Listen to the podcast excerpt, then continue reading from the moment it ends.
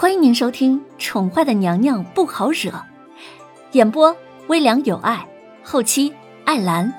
欢迎您订阅收听。第两百六十集。弦月不知道皇上问的是什么。弦月垂下了眸子，虽然玄女没有交代，但是弦月却是知道，玄女并不想让人知道她的身份和主子是被谁所救的。不知道吗？叶轩寒冷冷的看着弦月，并没有发怒。他放下了笔，慢条斯理的站起身子，走到窗户边上，不由分说的便打开了窗户。外面鹅毛般的雪下得很是温柔。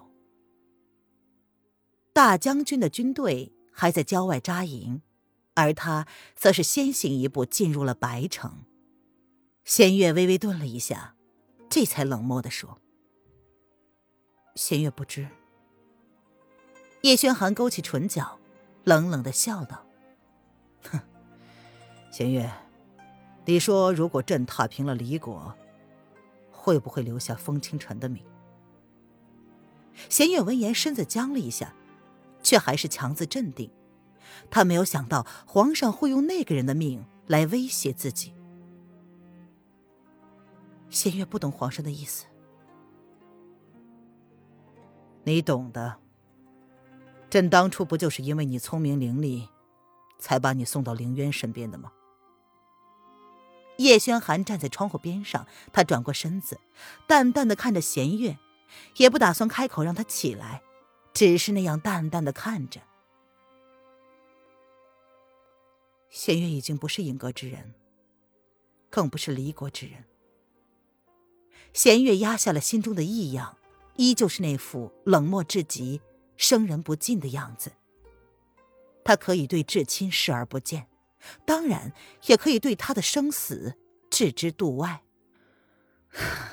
既然如此，那朕也不勉强你了。你可以走了。叶轩寒闻言，勾唇嘲弄的一笑，他开口让弦月离开。弦月。多谢皇上不杀之恩。弦月如是说着，便站起身来，硬挺着背脊，闻言二话不说，便朝门口走去。对他来说，如今已是了无牵挂之人，他只是对主子还有所愧疚罢了。也许他不知道那件事。玄女说了，这是主子跟皇上的一个劫难，能不能度过，只能靠他们自己。而他无法插手。弦月脚步坚定的越过了一脸蹙眉的黑影和眼神复杂的影月，打开门，然后清瘦的身影就这样愣在了原地。弦月，好久不见了。瑶儿是率先开口的那一个。瑶儿，你。仙月没有想到会遇到瑶儿，虽然他知道瑶儿一直都跟在叶轩寒的身边，却不曾想过会看到这一幕。仙月，你不打算让我进去吗？我手有点酸了。瑶儿淡淡一笑，意有所指的看了怀里一眼。仙月颤抖的看着瑶儿怀里抱着的小家伙，脸上的伪装再怎么也无法掩饰住心中的。震惊之情，听到瑶儿的话，弦月还未反应过来，身子却已经向后退了一步。黑影挑了挑眉，随即勾唇一笑：“皇上，小主子已经睡了，晚上要跟皇上睡吗？”瑶儿刚刚被叶轩寒刻意的遣走了，叶轩寒似乎还不打算让瑶儿知道一些真相。睡了。叶轩寒的表情柔了下来，他小心翼翼的接过瑶儿手中的小人儿，冷漠的表情瞬间就柔了下来。而弦月，却怎么也走不开了。他听到了自己的心脏混乱而有力的跳动着，仿佛一不小心就会从胸口跳出来一般，他的眸子一眨不眨的盯着叶轩寒怀里的孩子。是的，孩子。嗯，可能是累了吧。今日外头下雪，早些睡也好的。瑶儿语气柔柔的，看着小家伙安静的睡眼。啊，你也早些休息吧。叶轩寒闻言点了点头，用功来使自己身子暖和一些后，才淡淡的对瑶儿说：“是。”瑶儿闻言愣了一下，随即点了点头，没有异议。瑶儿最后看了一眼小家伙，随即才转过身子，朝弦月淡淡的点了点头，便打算离开。皇上的意思，他懂的。弦月不可能无端的出现，弦月的身世和他的身份，瑶儿多少已经知道一些了。他分不清自己对弦月是恨还是同情，所以干脆将这些事交给皇上去处理了。若不是弦月，皇上也许不会中了血蛊，小姐也许不会死。然而，若不是弦月，或许也会出现别人，所以瑶儿不愿意去想自己心中是什么感觉。是小姐放走了弦月，那么，小姐定然不曾怪弦月了。当事人都不恨他，他又有什么理由去恨呢？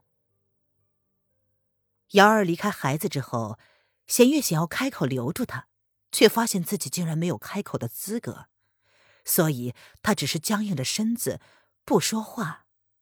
也不离开。最后，还是黑影开了口：“ 弦月，看来也并非你以为的那么无动于衷，不是吗？”他走到了弦月身边，俯身看着他的手下，叹了口气，然后示意影月将那个人请来。影月僵硬的点了点头。多看了弦月一眼，这才离开。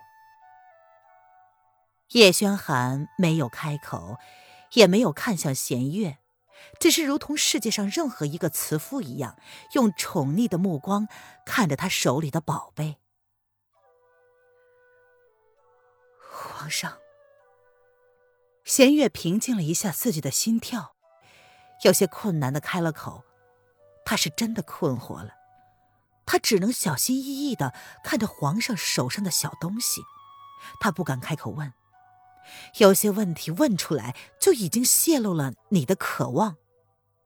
他懂，可是有些问题，即便不问出来，也无法掩饰他心中的渴望。朕知道你想问什么。